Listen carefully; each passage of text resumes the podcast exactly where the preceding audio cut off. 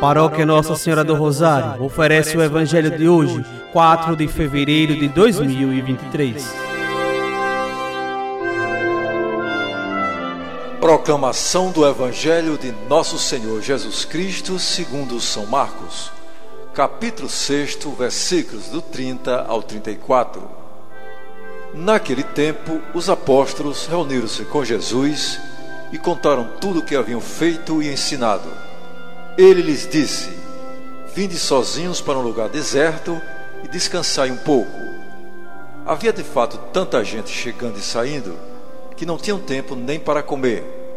Então foram sozinhos de barco para um lugar deserto e afastado.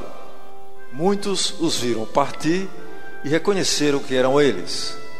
Saindo de todas as cidades, correram a pé e chegaram lá antes deles.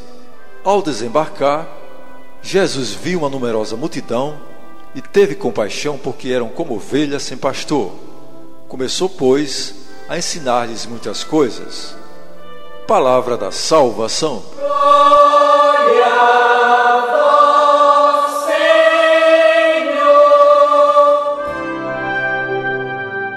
Amados irmãos e irmãs, Jesus fez planos para descansar algum tempo, juntamente com seus discípulos, mas não conseguiu e preferiu continuar sua missão. O cristão deve estar disposto a sacrificar o próprio tempo e o descanso para servir a Deus no próximo.